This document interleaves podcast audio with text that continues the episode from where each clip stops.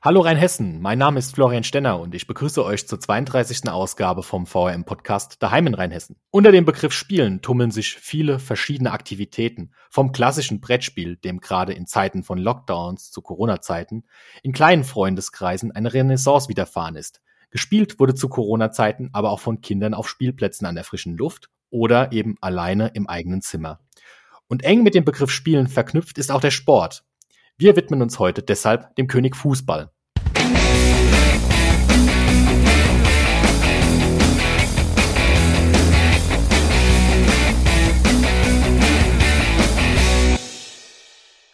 Was verbinden Menschen außerhalb von Rheinhessen eigentlich mit Worms? Die Nibelungen, den Dom und Sportinteressierte deutschlandweit antworten auf jeden Fall VfR Wormatia Worms.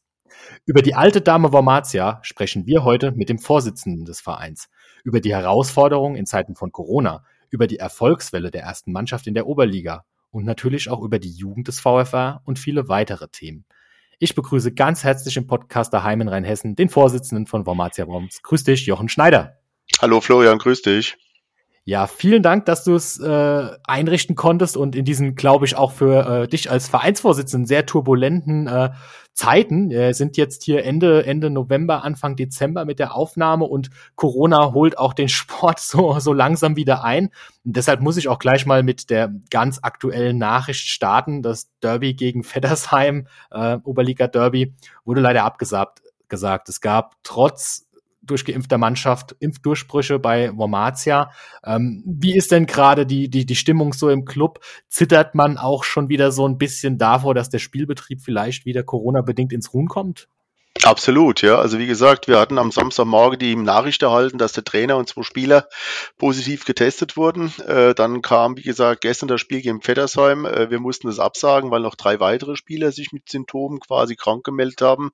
Und wir zittern jetzt, dass das Spiel am äh, Samstag gegen Dudenhofen auch wieder abgesagt werden muss. Ich meine, zwei Spiele, das kann man auf jeden Fall ja noch nachholen. Aber wenn wir jetzt so kurz vor Ende der Hauptrunde die Saison wieder abbrechen, das wäre eine mittelschwere Katastrophe für uns. Hm. Ja, die wichtigste Frage an der Stelle, glaube ich, ähm, geht es den Spielern denn denn soweit gut? Also ich habe jetzt ich habe jetzt mit dem Trainer äh, ja gestern äh, hin und her geschrieben. Also er war tatsächlich, äh, hat auch wirklich Symptome gezeigt. Er sagte, er sei auf dem Weg der Besserung, aber ist noch bis zum 3.12. in Quarantäne. Mit den, mit den beiden Spielern habe ich jetzt direkt keinen Kontakt gehabt. Hm, hm.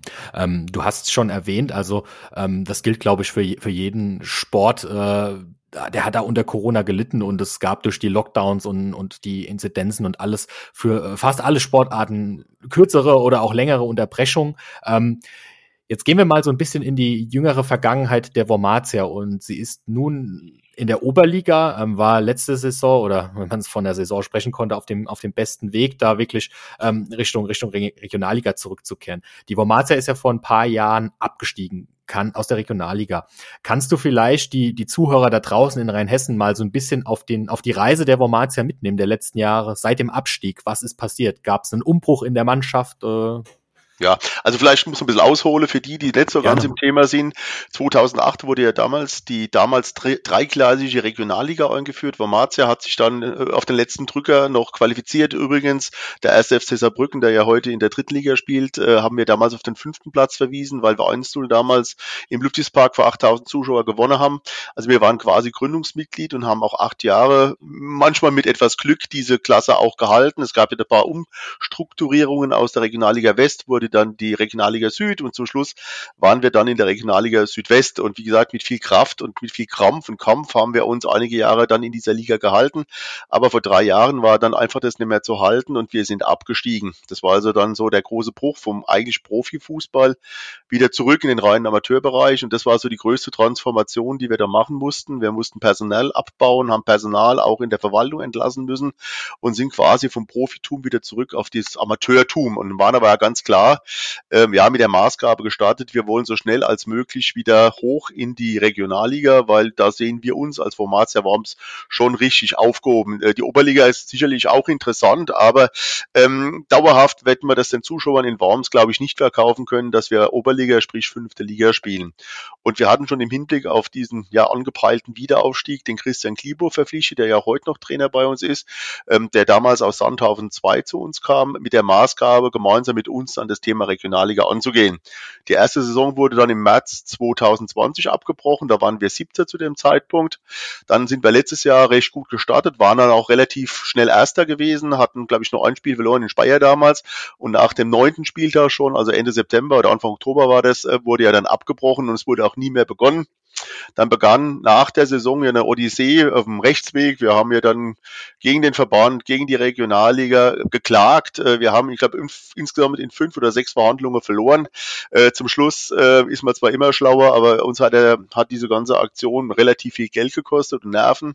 Im Nachhinein würde ich sagen, hätten wir das Thema sicherlich früher beenden müssen. Okay, wir haben daraus gelernt, sind aber dann wieder voller Optimismus in die neue Saison gestartet und bis jetzt läuft es ja auch wirklich sehr gut, wie du schon gesagt hast. Und wir sind jetzt quasi erster, glaube mit neun oder zehn Punkten Vorsprung und tun alles dafür, dass wir entsprechend mit einem guten Vorsprung dann auch in diese sogenannte Playoffs dann gehen können. Das ist im Moment so der Stand bei uns. Also zum Verständnis, es ist so, dass man quasi gerade eine Hauptrunde spielt mit einem recht breiten Teilnehmerfeld, aber dann geht's nochmal, wie man das aus dem amerikanischen Sport eigentlich kennt, nochmal in, in, in eine Playoffs-Runde. Und da werden, mhm. glaube ich, die auch Teile der Punkte dann mit übernommen aus der Hauptrunde ja. oder was hat man ja, sich also, da einfallen lassen? Nee, also das ist ja auch halt, nicht normal, ne? Naja, es ist relativ neu. Das war ja letztes Jahr schon angedacht, aber nachdem das ja halt nach neun Spieltagen schon abgesagt wurde, kam das ja gar nicht zum Tragen. Mhm. Äh, der Hintergedanke ist einfach der, um halt frühzeitig frühzeitig reagieren zu können, wenn wieder sowas kommt. Und jetzt genau sind wir auch an dem Punkt, weil es wurde dann vereinbart, dass die Saison dann gewertet wird, wenn diese, nennen wir es jetzt mal einfach Vorrunde, der Verbanden des mhm. Hauptrunde, bis Weihnachten durchgespielt wird. Das heißt, wir haben dann 22 Spiele gemacht und sollte zu diesem Zeitpunkt abgebrochen werden, würde dieses ja. Ergebnis entsprechend auch gewertet. Aber es ist so, dass wenn wir weiter spielen in diese Playoffs oder Meisterrunde nennen wir das, glaube ich sogar, geht, werden mhm. alle Tore und alle Punkte aus dieser Hauptrunde quasi übertragen. Und deswegen ist es sehr, sehr wichtig, dass wir auch in dieser Hauptrunde so viel als möglich Punkte und Tore mitnehmen. Mhm. Mhm. Und ähm, jetzt mal auch noch mal ganz auf die Mannschaft fokussiert. Du hast schon gesagt, ihr habt einen, einen jungen Trainer, den man glaube ich auch von aus früheren Zeiten aus dem Profigeschäft kannte mhm. als aktiven Spieler mit dem Christian Glibo. Ähm, ja. Wenn man so vom, wie du es auch gesagt hast, vom vom kleinen Profibereich dann, aber in den großen Amateurbereich sozusagen wechselt, ähm, wurde dann auch die Mannschaft äh, quasi getauscht, beziehungsweise ja. haben dann die Jungs aus der Regionalliga gesagt, ich möchte weiterhin auf dem Level spielen, konnte man Jungs halten. Und wie schaut die Mannschaft denn aus? Sind das junge Kerls oder sind das erfahrene Oberliga-Haudegen? Ja, also so, wie du schon gesagt hast, also es gab einen riesen Umbruch. Ich glaube, zum Schluss waren da noch drei Spieler aus dem eigentlichen äh, Regionalliga-Kader dabei, aber das waren in der Regel dann auch keine Stammspieler, äh, weil die, die entsprechende Möglichkeit haben, haben geguckt, sie weiterhin unterkommen in der Regionalliga und für andere haben da einfach die Situation genutzt, um ihre private und persönliche Situation komplett neu aufzustellen. Also das heißt, der Christian Klibo hat angefangen äh, in der ersten Saison quasi ohne Mannschaft und musste in der kompletten Vorrunde erstmal eine Mannschaft zusammensammeln aus relativ jungen, talentierten Spielern. Dann kam jetzt äh, der Yves noch dazu, ein recht erfahrener Spieler, der uns, ich will jetzt sagen, zugelaufen ist, aber der über einen Berater uns angeboten wurde. Und so wurde jetzt über diese zwei Jahre eine, wie ich finde, sehr schlagkräftige Mannschaft zusammengestellt. Mhm. Und ähm, ja, das ist total spannend, jetzt auch mit dem Bezug zum Thema Spielen. Ich nenne jetzt mal das, das Stichwort Spielkultur. Ähm, kannst du vielleicht die, die Hörer so ein bisschen auf den Weg nehmen, die jetzt vielleicht auch nicht aus dem Fußball sind? Ähm, was ist denn der, der Spielstil, die Spielkultur von Wormatia und auch von, von Trainer Christian Glibo? Ist irgendwie alles auf Attacke ausgerichtet oder sagt man, äh, erstmal muss hinten die Null stehen und wir parken den Bus und Konterfußball oder Nee, also der Christian, Christian ist sicherlich in, äh, in seiner Philosophie eher auf, ja, offensiv ausgerichtet. Man sieht es ja auch an den von uns schon erzielten Toren. Äh, gut, wir sind dadurch, dass wir so extrem spielstark sind und auch eine starke Abwehr haben, haben wir auch glaube, sechs oder sieben Tor Gegentore erst bekommen. Also eigentlich sind wir eher ein offensiv ausgerichtetes Team, dass wir mit unserer entsprechenden Mannschaft uns halt auch entsprechend erlauben können, hier ein schnelles Umschaltspiel zu fahren. Hm, hm. Also das heißt Umschaltspiel jetzt für die für die ganz äh, nicht so nah Ballfan-Zuhörer äh, aus dem Ballgewinn heraus dann den Ball möglichst schnell von der eigenen Abwehrposition ja. quasi nach vorne zu treiben. Ne? Gut. Ja, das, das schaut jetzt natürlich wirklich sehr, sehr stark aus. Und ich glaube, jeder, der mit der Vomatia irgendwie die äh, auch nur ein bisschen Emotion hat, und das sind, glaube ich, relativ viele in Worms, aber auch, ich habe es in meinem Intro schon gesagt, über Stadtgrenzen hinaus ist Wormatia natürlich ein Begriff, auch durch seine Historie aus den, aus den 60er, 70er Jahren. Ähm, wünschen sich doch viele, dass da der Weg wieder hochgeht in die Regionalliga. Ähm, jetzt mit Blick auf den aktuellen Kader und auch vielleicht ein bisschen beschreibend auf die Möglichkeiten in Worms, wo soll denn die, die Reise des VfR hingehen? Ist es das Ziel, erstmal wieder aufzusteigen? Hat man vielleicht aber auch einen Zehn-Jahres-Plan in der Schublade, wo man sagt, wir würden auch gerne mal irgendwie Richtung dritte Liga gucken? Ist das überhaupt realistisch in diesem Business-Fußball, dass man da Richtung dritte Liga guckt? Naja, gut. Ohne jetzt vermessen zu sein. Ne? Wir reden um Oberligisten, das ist mir klar, aber. Ich wollte gerade sagen, also wir müssen ja, ja, also ja genau, unser Ziel, unser naheliegendes Ziel ist der Wiederaufstieg in die Regionalliga. Ähm, wir werden sicherlich nie, nicht mehr diese Etatmöglichkeit haben, die man vielleicht noch vor fünf, sechs oder sieben Jahren hat, aber wir haben eine sehr, sehr starke Basis mit unseren Sponsoren und werden, äh, sagen wir mal so rum, in der Regionalliga mitspielen können. Natürlich wird es immer irgendwie gegen den Abstieg oder Mittelfeld äh, sein, weil uns einfach die Möglichkeiten fehlen, hier ein Etat von zwei oder drei Millionen Euro zusammenzustellen, um halt auch in der Regionalliga. in der Regionalliga wohlgemerkt. Um aufzusteigen, okay. braucht man das. Und das sehe ich in Worms. Und man, du kennst ja auch äh, unsere schöne Heimatstadt, äh, die Mittel, wie begrenzt es ist, äh, hier, hier, hier darzustellen. Aber man darf auch nicht undankbar sein. Da hat uns vielleicht sogar Corona Corona etwas in die Karten gespielt. Auch alle anderen Vereine, die vielleicht früher etwas mehr ausgeben konnten oder ausgegeben haben, äh, backen kleinere Brötchen. Ich glaube, dass wir mit unserem Etat, äh, der sicherlich gar nicht so arg groß ist oder sich gar so verändern würde gegenüber der jetzigen Oberliga, schon ähm, ja, eine Mannschaft aufstellen können, die in der Regionalliga mithalten kann. Hm, hm, hm. Ist ja eine, eine super spannende Zahl, ähm, dass man zwei, drei Millionen auch wirklich dann schon im, das ist vierte Liga-Bereich investieren muss, um da, um da sportlich Richtung dritte Liga zu schauen. Ähm, inwieweit findet denn da auch im Fußball generell so ein, so ein Verdrängungswettbewerb irgendwie von, von ganz oben statt? Ne? Also ich glaube, jeder, der auch wenig Emotionen im Fußball hat, hat von Vereinen wie, wie, wie Hoffenheim, wie Leipzig äh, oder auch Wolfsburg gehört, die letzten Endes irgendwie so ein bisschen ja, wird immer verschrien durch Investoren und Mäzene nach oben gekommen sind, ähm, werden dadurch Traditionsvereine, wie es auch die Formatia vor vielen Jahrzehnten dann hochklassig war, irgendwie sukzessive aus dem, aus dem Profibusiness rausgedrängt oder glaubst du, das ist äh, unerheblich? Also das, also das Thema erste und zweite Liga ist so weit weg mittlerweile von uns mhm. und auch von vielen anderen mhm. Vereinen. Diese mhm. Durchlässigkeit fehlt ja. Das Nadelöhr ist ja der, der Sprung von der Regionalliga in die dritte Liga. Ich habe ja schon erzählt, was man da ungefähr braucht, um da mal reinzukommen. Ja, aber das nützt ja nichts, wenn du dann in der dritten Liga bist, musst du ja weiter investieren, um überhaupt drin bleiben zu können. Und das ist einfach, man sieht es ja auch an den Aufsteigern Havelse, die haben ja noch gar keinen Schlag gemacht in der dritten Liga dieses Jahr. Ja, das sind, wenn dann kleine Vereine reinkommen ohne entsprechende finanzielle Möglichkeiten, haben die heute so gut wie gar keine Chance mehr, sich da in der dritten Liga zu etablieren. Das ist einfach so. Hm, hm. Spannend. Und nichtsdestotrotz hast du ja, wenn ich das richtig gehört habe, auch trotzdem ein gewisses eine gewisse Verantwortung über ein gewisses Budget. Da brauchen wir jetzt auch gar nicht in die Tiefe zu gehen, sondern mich würde viel mehr interessieren, ähm, in deiner Funktion als Vereinsvorsitzender von Wormatia, A, wie lange machst du das schon? Und B, was sind denn die Aufgaben von einem Vereinsvorsitzenden bei einem also Fußball-Oberligisten? Also ich bin oh, schon relativ lang bei Wormatia aktiv. Ich war von 2000 bis 2006 schon mal zweiter Vorsitzender und ein halb, dreiviertel Jahr erster Vorsitzender und jetzt wieder seit 2017 im Vorstand, also im geschäftsführenden Vorstand. Äh, aber das ist nicht so, dass das einer macht, also schon gar nicht der Vorsitzende, sondern wir haben drei geschäftsführende Vorstandsmitglieder. Mein Kollege der Florian Natter ist äh, hauptverantwortlich für den Finanzbereich und das ist extrem wichtig. Äh, dann kommt der Ibrahim Kurt, der für den Sportbereich zuständig ist und dann haben wir noch drei Kollegen als Beisitzer für den Bereich Jugend äh, für, ja, für den Bereich U21, für die, für, ja, für die Pressearbeit der Christian Bub und der Sven Jorren für Marketing und auch für das Fanwesen. Also, und, und das ist jetzt ganz wichtig, und das ist vielleicht ein Unterschied zu den früheren Jahren, wir haben eine sehr gut funktionierende Geschäftsstelle mit hauptamtlichen Mitarbeitern und das ist sicherlich für Oberliga, äh, ja, sage ich mal, der Luxus oder auch ungewöhnlich. Wir haben, äh, wenn man es mal zusammenfasst, vier hauptamtliche Mitarbeiter in unserer Geschäftsstelle, äh, die eigentlich das Tagesgeschäft mehr oder weniger abwickeln. Ja, das ist halt der große große Unterschied zu den früheren Jahren. Zwischen 2000 und 2006 haben wir das mit einer Teilzeitkraft gemacht. Das ging heute beim besten Wille gar nicht mehr. Mhm. War vielleicht auch so ein bisschen ein Umdenken. Also ich, du weißt ja da auch vielleicht, dass ich ein bisschen im Eishockey ähm, zu Hause bin neben meiner Leidenschaft Handball und da ist auch so ein bisschen leider die Tendenz auch im Profi-Eishockey. Also wir reden auch über die erste Liga. Alles, was an Kohle reinkommt, in die Beine investieren.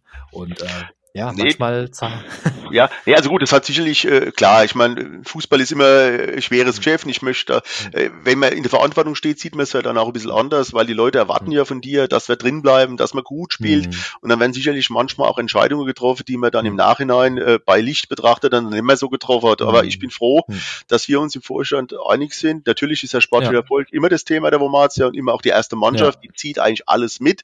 Aber, und da mhm. bin ich insbesondere mit dem ersten, zweiten Vorsitzenden einer Meinung, wir müssen massiv in das Thema Infrastruktur investieren. Und mhm. da, wenn ich das darf, würde ich ja noch gerne ein bisschen ausführen, was wir noch vorhaben oder was wir auch schon angeschoben haben.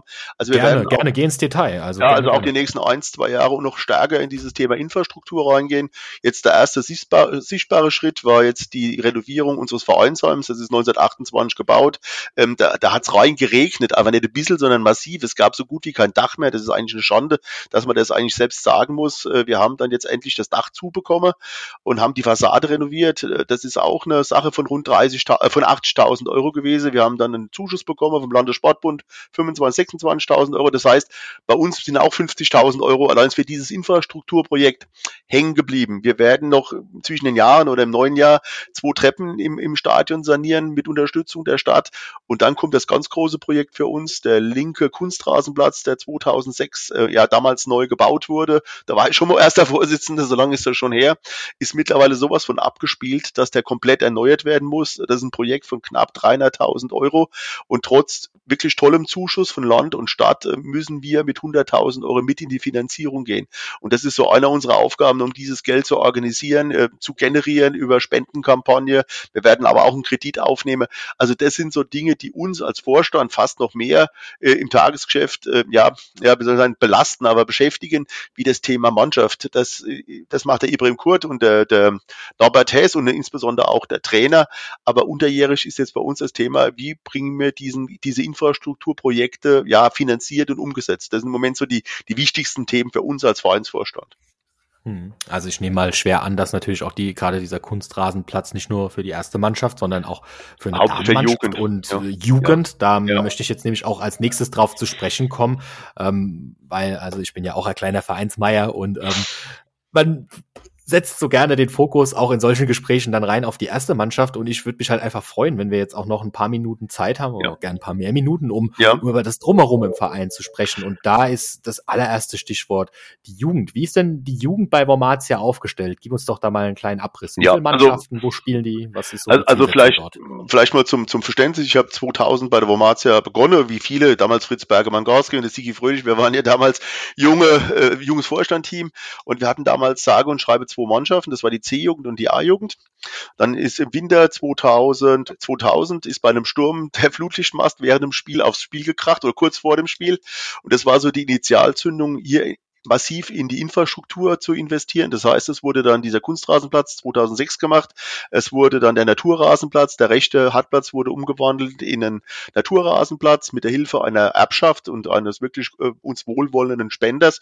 Und von da an ging es eigentlich richtig bergauf. Also wir sind mittlerweile in allen Jugendklassen durchgehend besetzt, teilweise doppelt besetzt und spielen mit A, B und C Jugend in der Regionalliga. Und das ist halt für uns hier im Verband die höchste Spielklasse. Äh, natürlich wäre es so schön, wenn es dann noch höher geht, aber auch da ist es relativ schwierig, aus dieser Regionalliga rauszukommen. Und dann haben wir jetzt seit Jahren eine relativ gut funktionierende Damenmannschaft. Die spielt die erste auch in der Regionalliga, Landesliga mit der zweiten und zwei Jugendmannschaften. Und allein diese Mannschaften bespielen massiv diese beiden Plätze da hinten. Und deswegen ist es jetzt auch wirklich dringend notwendig, dass wir den linken Platz, der einfach abgespielt ist, komplett erneuern. Weil darauf spielen die Regionalligamannschaften und dauerhaft geht es so nicht weiter. Und deswegen ist auch wirklich unsere ganze Kraftaufstrengung, dieses Projekt nächstes Jahr spätestens bis zum Sommer umgesetzt zu haben. Hm, hm. Inwieweit, äh, du hast gesagt, man stößt da auch in der Jugend irgendwo ein bisschen an, an, an Grenzen, was dann die nochmal in den überregionalen Sprung quasi äh, betrifft inwieweit seid ihr da vielleicht auch ein bisschen in der, in der Mühle, den ersten FC Kaiserslautern, Mainz 05, Hoffenheim ja, hier in absolut. der Region zu haben, Frankfurt? Absolut, ja, Sind klar. das die Vereine, die euch dann auch einfach platt gesagt die Talente wegpicken, die ihr auch gescoutet hättet, ab da, wo ihr einfach chancenlos seid? Ja klar, natürlich, das ist so. Wiederum auf der anderen Seite, da muss man auch so ein bisschen ehrlich sein, äh, nichts anderes mhm. machen wir wiederum bei ganz kleinen Vereinen. Ich meine, wenn ein junger Mann, mhm. ich sage jetzt mal aus dem Donnersbergkreis, höherklassig mhm. Jugendfußball spielen will und schafft es beim FCK nicht, sage ich jetzt mal recht platt, ja, mhm. dann ist Jomaß mhm. eine gute Alternative Offensive oder im vorderpfälzischen Mhm. Bereich. Also das ist eine Pyramide, die da, die ja da nach unten auch Mhm. durchgeht, ja. Ähm, Mhm. wir, wir haben uns da eigentlich ganz gut aufgestellt. Ähm, das größere Problem ist da fast schon ja, Trainer und Personal zu finden und Betreuer, Mhm. um halt auch im unteren Jugendbereich hier eine saubere und vernünftige Arbeit abzubilden. Aber nochmal, die Mhm. Jugendarbeit wird bei uns hoch, mehr hoch angerechnet. Wir investieren da auch richtig Geld in das Thema rein. Und ist halt toll, wenn wir jedes Jahr eins oder zwei Spieler haben, die dann tatsächlich aus der A-Jugend Regionalliga Mhm. es schaffen, zumindest in die Oberligamannschaft dann reinzukommen. Das ist natürlich so immer mit das Ziel von uns. Mhm. Der Simon Jarims Mhm. ist oder der, äh, der Herr Asamoah ist für mich, äh, für mich immer das große Thema, zu sagen, komm auf, die Jungs sind bei uns, haben bei uns in der Jugend schon gespielt und spielen jetzt in der ersten Mannschaft. Das ist der Sinn und Zweck der Mhm. ganzen Übung. Ja, ja, das schafft wahrscheinlich dann auch einfach nochmal Identifikation für diejenigen, die dann Richtig, eben ja. bei der ersten auch in der Kurve stehen und, und die Jungs nach vorne Ja, aber peitschen, wir ne? haben auch gesehen in der Regionalliga, weil da, da war ja klar der gleiche Ansatz, nur es ist sehr, sehr schwierig, aus der A-Jugend Regionalliga Spieler Mhm. zu finden, die tatsächlich den Sprung in die Herrenregionalliga Mhm. direkt schaffen. Also da ist die Mhm. Oberliga eigentlich in der Situation fast die bessere Liga für diese Jungs. Mhm. Ja. Spannend, spannend. Und du hast eben auch, auch schon erwähnt, es gibt auch den, den, den Damenbereich bei Vomatia. Wann hat der sich rausgebildet? Äh, so in meiner Wahrnehmung ist das, ist der Frauenfußball irgendwie generell ein bisschen im Kommen, oder? Ja, also wir haben seit Mitte der 2000er Jahre haben wir Frauenfußball. Das war damals, ich kann mich noch sehr gut erinnern, das war eine Studentin von der FH, also Hochschule damals, die kam aus München, hat bei Wacker München Fußball gespielt und stand eines Abends bei uns vor der Geschäftsstelle und hat gefragt, ob sie mit ihren Mädels bei uns ein bisschen kicken kann. Das haben wir dann, na klar, zugelassen. Und über die Zeit hat sich dann eine richtige eigene Abteilung draus entwickelt, äh, die entsprechend mit vier Mannschaften am Start ist und wie gesagt, letztes Jahr sogar die Chance halt gehabt hätte, eventuell in die zweite Liga aufzusteigen. Also zumindestens äh, waren sie Zweiter beim Abbruch, haben aber dann äh, den, den Sprung in den DFB-Pokal ge äh, geschafft und haben ja dann die Spiele gemacht in Thüringen, in Meiningen und jetzt zu Hause gegen den KSC. Also das Thema äh, Damenfußball oder Frauenfußball heißt es eigentlich richtig, äh, hat da bei uns schon die entsprechende Bedeutung auch, ja. Hm, hm. Und dann gibt's, äh, wenn ich richtig informiert bin, auch noch einen weiteren Bereich bei Vomatia, ähm, der auch in direktem Zusammenhang mit dem Thema Spielen steht, und zwar das Thema E-Sports. Inwieweit ist das auf deinem Radar und was genau macht Vomatia Also, denn im E-Sports? Also Vomatia war also vor, ja, das war noch zu Regionalliga-Zeiten, sind zwei Jungs aus Ludwigshafen damals auf uns zugekommen und ob sie für uns so eine E-Sports-Mannschaft machen können.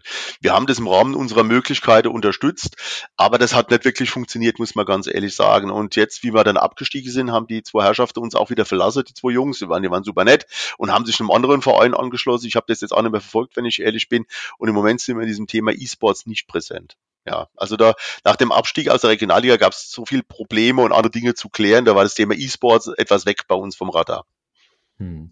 Ist das was, wo du sagst, das könnte aber für die Zukunft nochmal interessant werden, weil wenn man so gerade in den, in den Bundesliga-Bereich guckt, ähm, also ich erinnere mich an eine Nachricht aus dem Kicker, wo Schalke nach dem Abstieg seine Mhm. E-Sports-Abteilung verkauft hat und 30 Millionen Euro dafür gekriegt hat. Äh, Ja, also so.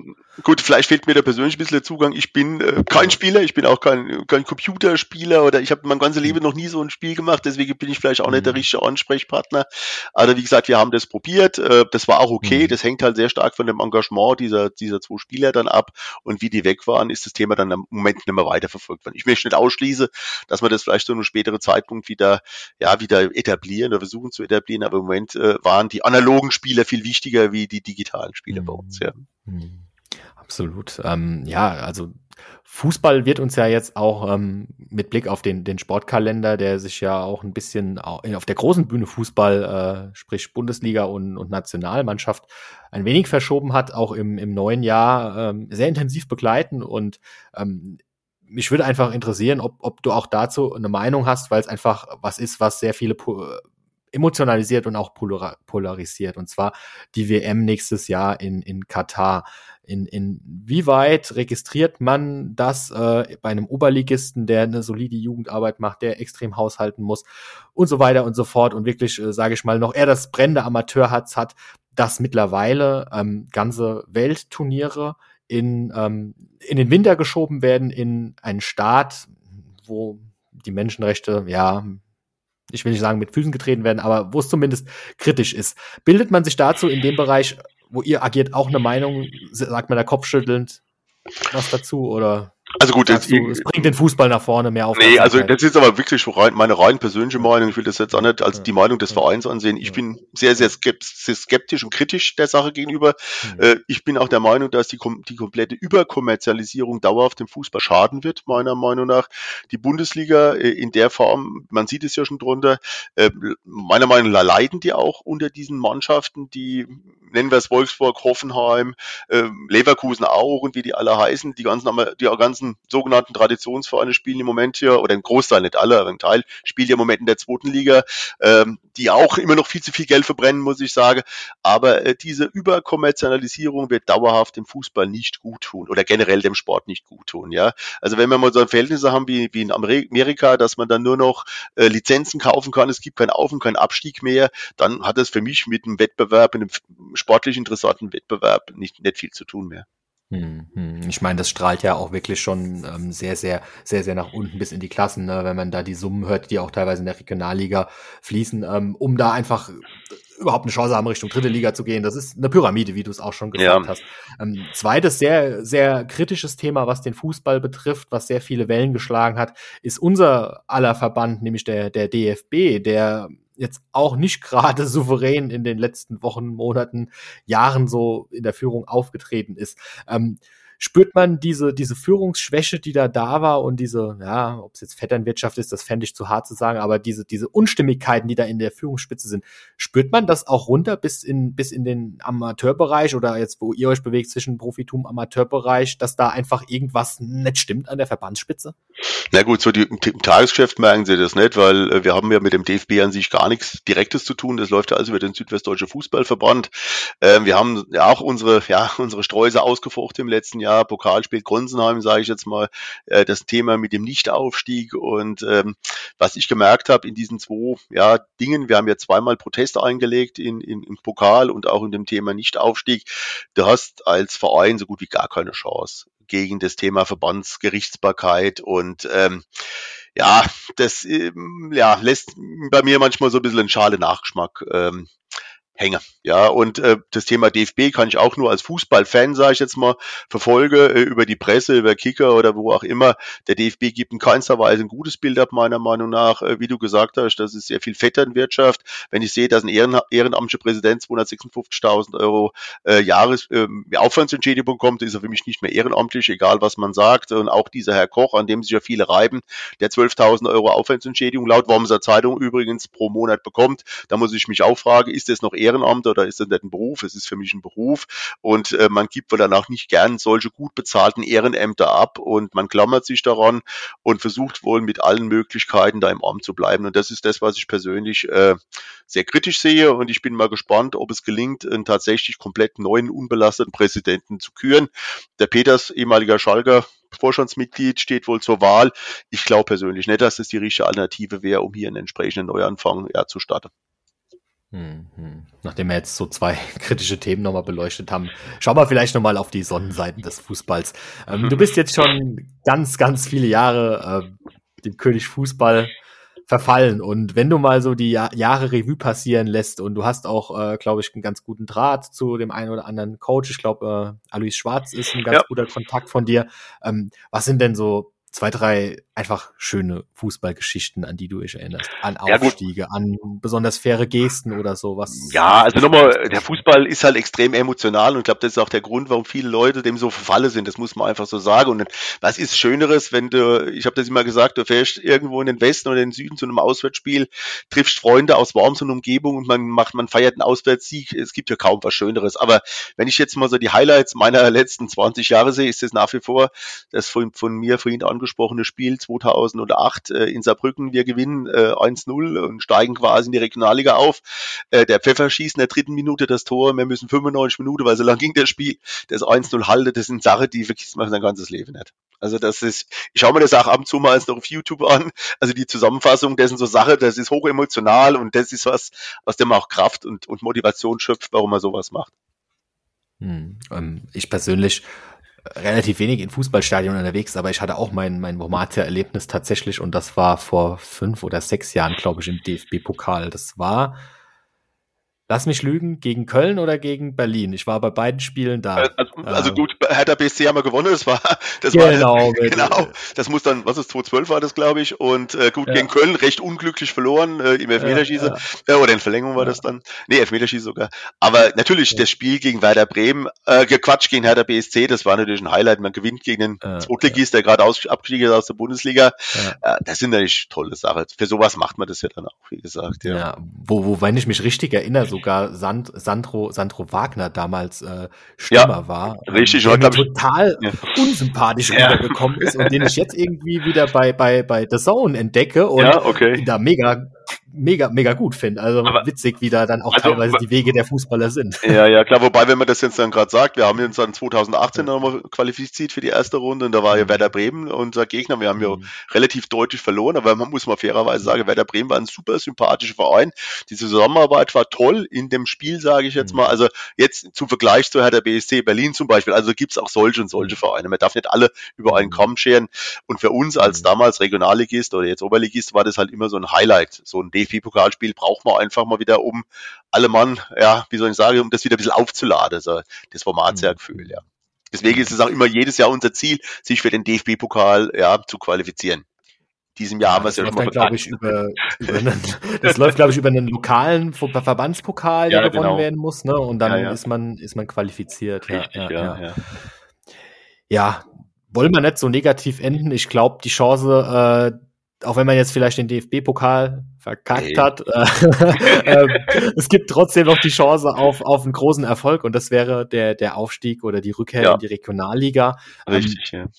Dafür wünsche ich euch ganz viel Erfolg. Ähm, Hoffentlich bleibt die Runde auch bestehen. Das ist, glaube ich, das Erste, was man mal jetzt äh, an Daumen drücken muss, dass Corona dem Sport im Allgemeinen, also nicht nur dem Fußball, einen Strich durch die Rechnung macht, sondern allen Sportarten da insofern nicht die, die Runde zerstört, sondern dass gespielt werden kann. Verletzungsfreiheit, Gesundheit. Vielen Dank, Jochen Schneider. Das war die nächste Ausgabe vom VM-Podcast daheim in Rheinhessen. Ich hoffe, euch hat's gefallen. Wenn ja, schickt's gerne mal euren Freunden weiter und lasst auf jeden Fall ein Abo da. Dankeschön, Jochen Schneider von Wormatia Worms. Danke.